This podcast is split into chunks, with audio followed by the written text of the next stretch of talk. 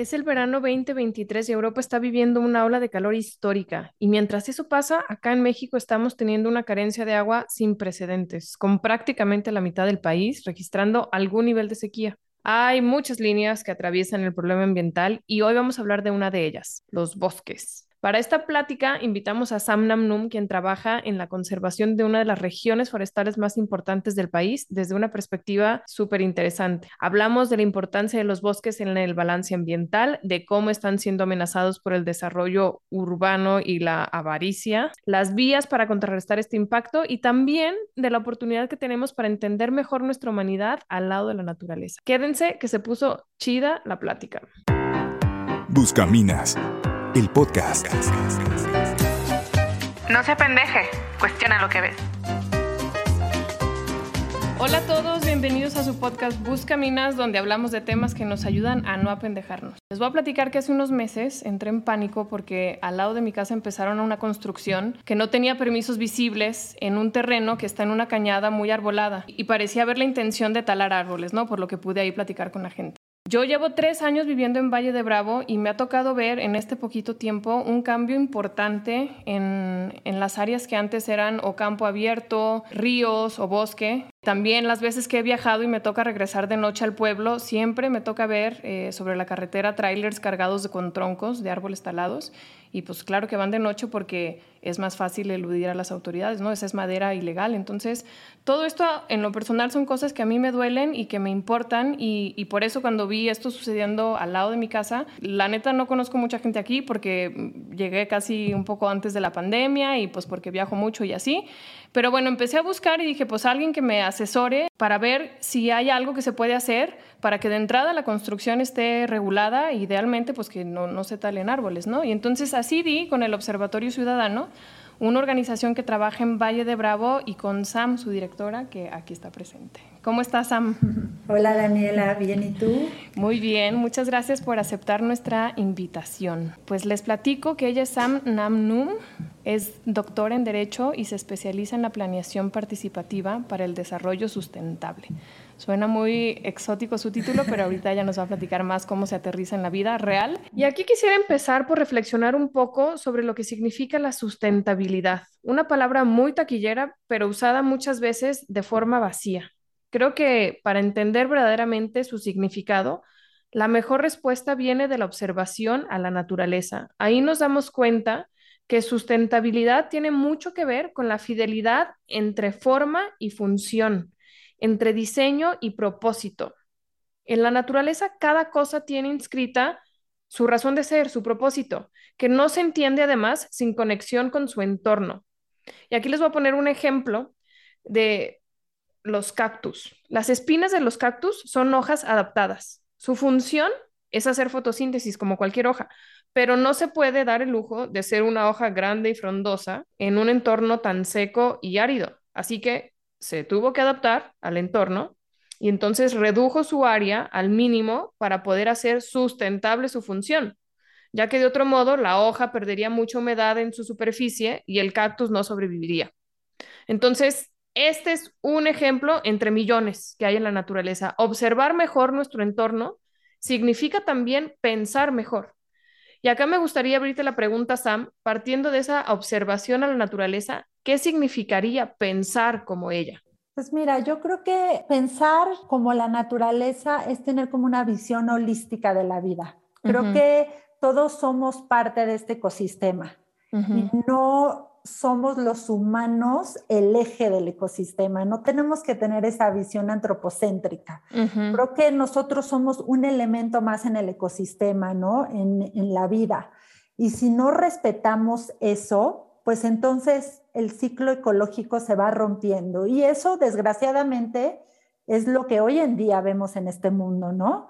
Eh, buscamos como seres humanos generar estas políticas y estos principios para el respeto a un medio ambiente, buscamos generar los objetivos de desarrollo sostenible, nos ponemos metas, pero realmente lo que necesitamos es cambiar este paradigma en donde nosotros somos un elemento más de la naturaleza y no la naturaleza es nuestra, ¿no? Porque si no lo vemos así, si no nos vemos como parte del agua, si no nos vemos como parte del aire, si no nos vemos como parte de la biodiversidad y nos vemos por encima, entonces yo creo que nunca vamos a alcanzar ese equilibrio que necesitamos como humanidad, porque vamos a seguir siendo muy... Egocéntricos, ¿no? Egocéntricos, así es. Ajá. O sea, creo que para... No Egoístas. sí, no hemos entendido nuestro lugar en la creación. Yo pienso que el valor de la naturaleza, o sea, está como muy mal entendido esto de somos, o sea, venimos a dominar la, naturaleza, o sea, la tomamos como un commodity. Y en realidad es, venimos a encontrar nuestro lugar junto con la naturaleza. Y, el darnos el, espacio, creo que, también creo que es un espacio espiritual, el abrirte a, esa pues comunicación con el entorno, a entender la vocación de los lugares, al final es una oportunidad para humanizarnos. Se me hace que estamos perdiendo muchísimo si no le damos el giro a entender que no somos los dueños de la creación, somos los guardianes de algún modo, pero justo con esta intención de nos va a hacer mejores humanos y si no lo integramos así, pues nos estamos dando un balazo en el pie, o sea, es muy, es muy obvio.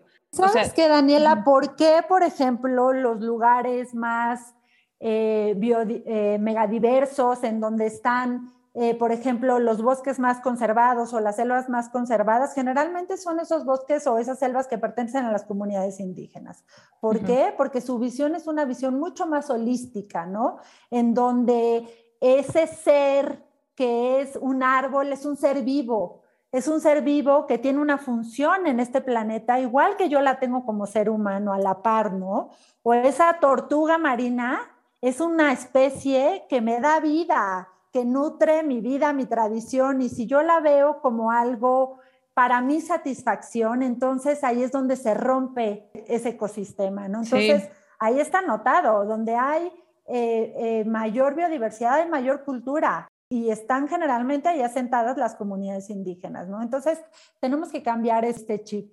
Sí, Sí, sí, y este chip incluso de progreso, de lo que significa progreso, ¿no? O sea, para mí progresar, pues al final queremos progresar como especie humana, pero si no entendemos ni siquiera qué significa ser humano, creo que están mucho más avanzados estas comunidades que viven en contacto con la naturaleza y saben, pues saben convivir con ella, saben nutrirse de ella y también abonar a, a la naturaleza, porque Leía un libro, no sé si lo has leído, que se llama Braiding Sweet Grass. No me acuerdo ahorita de la autora, es una bióloga gringa con como ascendencia nativa. Y entonces ella pues da clases en la universidad y les preguntaba a sus alumnos en sus primeras clases a ver cómo, cuál, justo, ¿no? O sea, ¿cuál es el papel del humano en la naturaleza? Y nadie les sabía decir, o sea, todo el mundo traía como ya este chip insertado de somos la plaga, o sea, no servimos para nada y el planeta estaría mejor sin nosotras. Entonces ella dicen, no es posible que ustedes como estudiantes de biología no entiendan eso, o sea, no entiendan que también la naturaleza, o sea, somos parte y le damos un servicio también, pero no lo hemos entendido, o sea, hay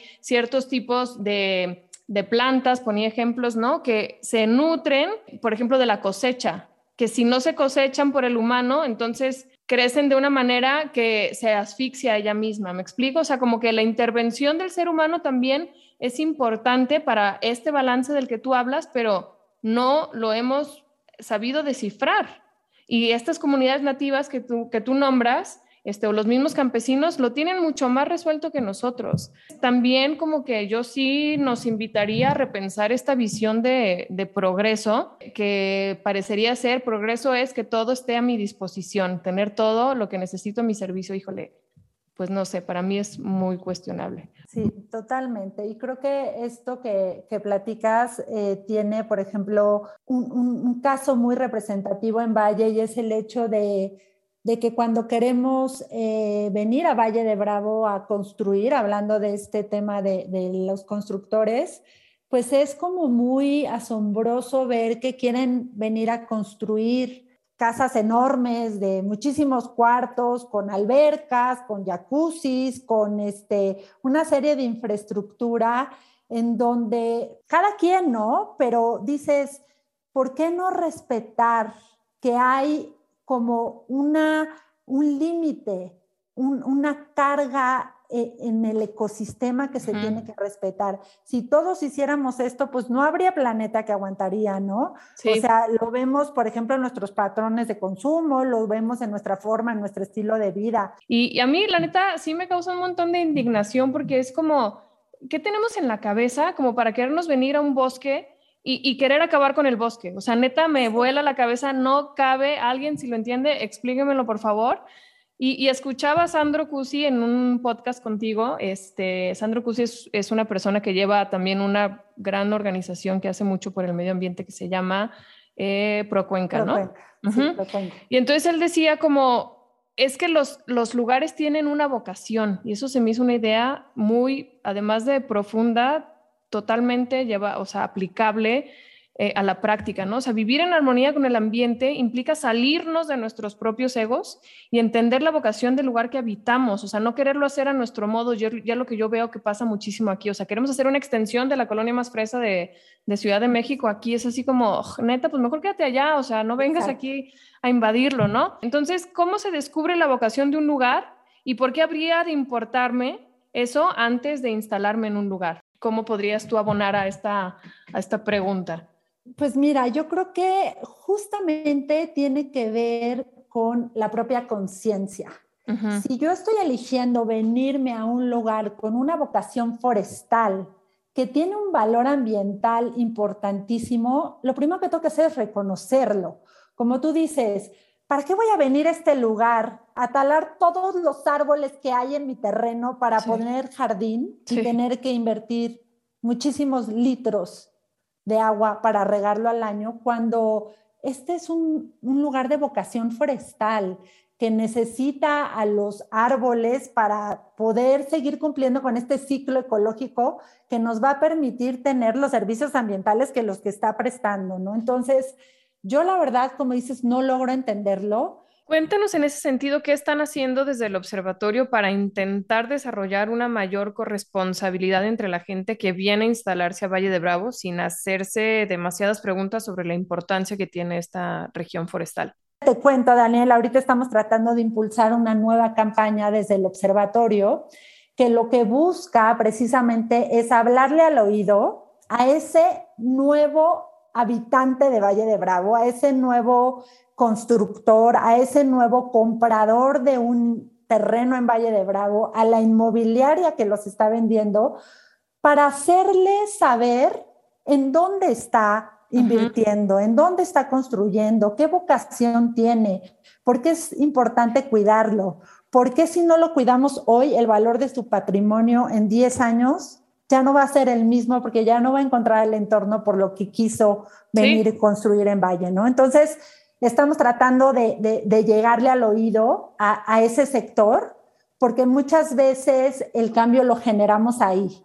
Si yo quiero venir y comprar un terreno, pues no voy a ir con la, con la inmobiliaria y le voy a decir, consígueme un terreno de tantos metros, quiero tirar todos los árboles y lo que quiero es hacerme una casototota tipo bosques de las lomas. Pues no, aquí hay que respetar la vocación del uso del suelo y si quieres venir aquí es porque quieres estar en un entorno lleno de árboles y un entorno sano y un entorno en donde se respete la biodiversidad, porque esa es otra.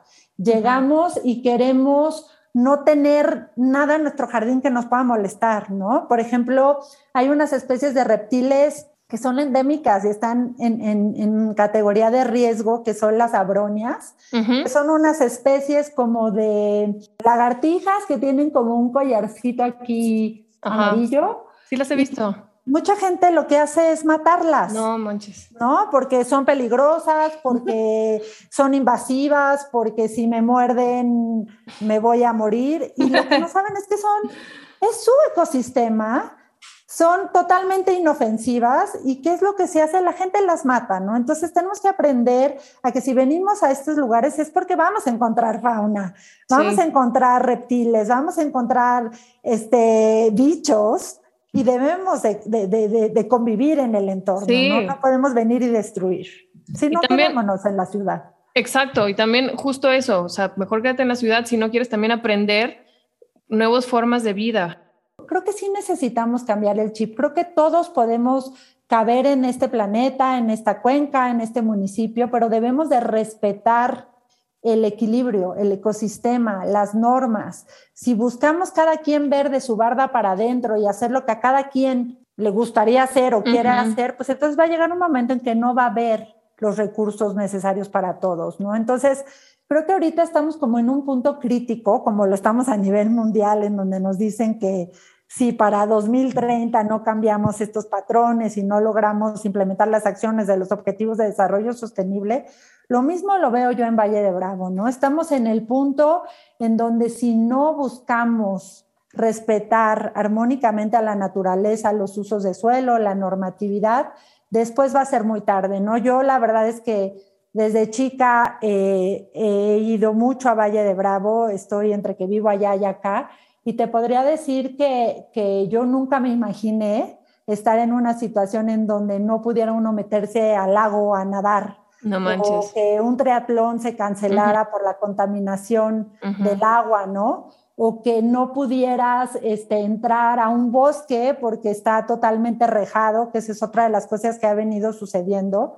Ya no hay espacio público. No. Cada mes está más privatizadas las zonas. Entonces, si tú quieres andar en bicicleta, quieres ir a caminar, pues hay muchos lugares en donde ya no puedes entrar o te tienes que ir saltando alambres de púas porque realmente ya se está haciendo eh, pues una privatización y los espacios públicos cada vez están siendo más chicos, ¿no? Entonces, eso pues también genera un problema social muy fuerte, ¿no? De las comunidades oriundas, las comunidades dueñas de este lugar, las comunidades originarias, ¿no? Que están siendo invadidas por un turismo o por un sector inmobiliario que está cada vez dejando menos espacios públicos para, para ellos. Sí, y creo que es difícil entender porque creo que sí habemos muchas personas que no, no entendemos la realidad o, de, otro modo. O sea, lo que voy es, a mí me hubiera gustado vivir ese tiempo donde el río que pasa abajo de mi casa estaba lleno de truchas,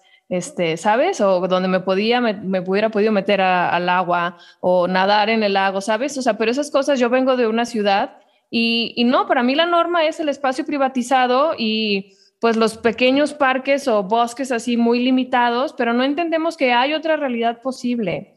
Entonces, como abrir ese imaginario a la gente, sobre todo en las grandes ciudades que además no tienen probablemente ni siquiera la curiosidad o la oportunidad de haber convivido en la, en la naturaleza, pues no, no, esa capacidad de transformarnos, pues está más limitada porque realmente tienes que vivirlo para sensibilizarte en, en gran medida, me parece, o sea, porque es, es vivir otro mundo, o sea, estamos muy aislados de la naturaleza en las grandes ciudades, entonces se rompe este vínculo con lo que nos hace, este, pues con el entorno que nos permite estar, ¿no? Entonces también eso, llevar más a la naturaleza a, a, las urbes de algún modo, pues, desde, híjole, y ahí podríamos hablar hasta del sistema educativo, pero bueno, no nos vamos a enredar en tanta cosa. Mejor me gustaría saber tu opinión sobre esta idea que se oye un montón. ¿Tú crees, como dicen muchos por ahí, que la humanidad es una plaga? Pues mira, yo creo que la humanidad tiene una inteligencia eh, que no está utilizando adecuadamente. yo creo que si, si la naturaleza nos dotó de, este, de esta conciencia y de este cerebro en avanzado frente a las demás especies, Creo que no hemos sabido utilizarla o utilizarlo. Sin duda, el cambio está en nosotros. Creo que la naturaleza por sí misma sabe regularse muy bien. Y creo que por eso vienen este tipo de pandemias y por eso vienen los huracanes y por eso vienen las sequías, porque son una serie de avisos que nos está dando la naturaleza en donde los cambios los tenemos que generar nosotros, ¿no? Entonces, no quisiera llamarla como una plaga, porque al final tú y yo somos humanidad y creo que estamos aquí y estamos generando ese cambio y estamos buscando eh, llevar a cabo acciones conjuntas para pues tener un mejor planeta. Valle de Bravo está dentro de un área natural protegida, es un área de protección de recursos naturales. ¿Y por qué fue creada? Fue creada porque sus macizos forestales pues son la fábrica de agua que dota a la cuenca todo el agua que va al sistema Cutzamala y que llega hasta la Ciudad de México y el Valle de Toluca y que nos provee el 37% del agua a los que estamos en la Ciudad de México, ¿no? Entonces, los servicios ambientales que presta esta subcuenca son servicios importantísimos. Y no solo en el tema del agua, sino, por ejemplo, en el tema de la regulación del clima, es también un sitio muy importante para varias especies emblemáticas, como por ejemplo es la mariposa monarca, que llega, como sabemos, desde Canadá para migrar a los bosques eh, que están en Michoacán y en el Estado de México. Entonces, la verdad es que tenemos una responsabilidad muy grande de cuidar este ecosistema. Eh, la cuenca es una cuenca de importancia a nivel nacional. La realidad es que no estamos valorando los servicios que está prestando. Entonces, más bien creo que necesitamos redirigirnos, ¿no? Y necesitamos buscar eh, realmente utilizar todos los recursos que tenemos como seres humanos, eh, conciencia, inteligencia, eh, recursos económicos, dos manos para poder generar ese cambio, ¿no? Y creo que más allá de ser una plaga deberíamos de ser la solución, porque definitivamente está en nosotros. Totalmente. Buenísimo. Es que me gusta mucho cómo van entretejiendo, o sea, tienen como una visión muy comunitaria que se me hace bien importante para, para asumir pues esta responsabilidad que tenemos también como ciudadanos, o sea, y más en gobiernos tan deficientes como el, como el de nuestro país, pues creo que sí la ciudadanía tenemos que tomar una parte muchísimo más activa en que se cumplan las cosas y también en generar propuestas pues tal como ustedes lo hacen. Desde Buscamina siempre invitamos a no apendejarnos y justo creo que empezar a actuar es no apendejarnos porque las cosas están sucediendo sin nuestra participación y el futuro se está creando sin nuestra intervención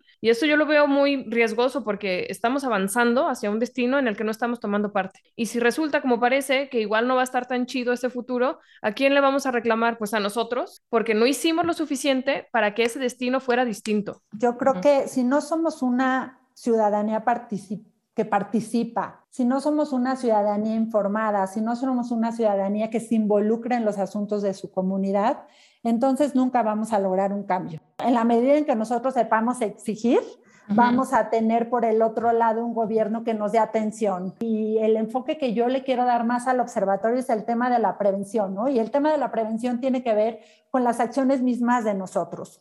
No hay corrupción si no hay un corrupto que quiere construir eh, más allá de los pisos que le da permiso el propio Plan Municipal de Desarrollo Urbano o la densidad que tiene su uso de suelo, si quiero yo eh, violar la densidad, está en mí, ¿no? Como ciudadano, no hacer ese tipo de acciones y por lo tanto no poner a la autoridad también en una situación de corrupción. Creo que el cambio está en nosotros y precisamente una de las cosas que hemos venido impulsando mucho es que estamos generando un proyecto bien padre que son los diálogos ciudadanos por la subcuenca. Entonces, lo que hacemos es que cada martes invitamos a un experto en algún tema relevante para la cuenca, ya sea tema de agua, de fauna, de desarrollo urbano, de derecho, de participación, de cultura, y buscamos que este experto se acerque a la ciudadanía. De esa forma, pues vamos teniendo más información en nuestras manos y vamos teniendo una participación mucho más informada, ¿no? Y creo que en la medida en que el gobierno nos vea organizados, nos vea informados, nos vea participativos, pues va a tener una mejor gestión de las políticas públicas. Si nosotros no nos involucramos, pues ¿cómo esperamos que ellos tengan una reacción o una gestión adecuada, no? Sí, no, está cañón. Es que no son momentos para estar pasivos, la neta. o sea, yo estuve en el último, bueno, más bien el primero de esta serie porque los acaban de reactivar de, de estos diálogos. Invitaron a un experto como en pues manejo de basura. Y él decía, es que lo mejor que pueden hacer es organizarse porque los gobiernos le tienen mucho miedo a la, a la sociedad civil organizada. O sea, pues hay una presión ahí que están diciendo, tenemos los ojos encima, o sea, la gente sabe de lo que está pidiendo y aparte está habitando el lugar. Necesitamos darnos una pausa, respirar y observar dónde estamos. Y de verdad repensar que si no lo hacemos hoy, mañana ya va a ser muy tarde, ¿no? Y que también tenemos ese compromiso con las generaciones que vienen adelante, porque eso es pues algo que no lo estamos haciendo. Sí, totalmente. Híjole, pues qué ganas de seguir platicando, Sam. Ya se nos hará más adelante o en vivo también. Te agradezco muchísimo a nombre del equipo Buscaminas y pues nada, eh, gracias a todos por escucharnos una vez más y recuerden, no se pendejen, cuestionen lo que ven. Gracias. Gracias, Daniela.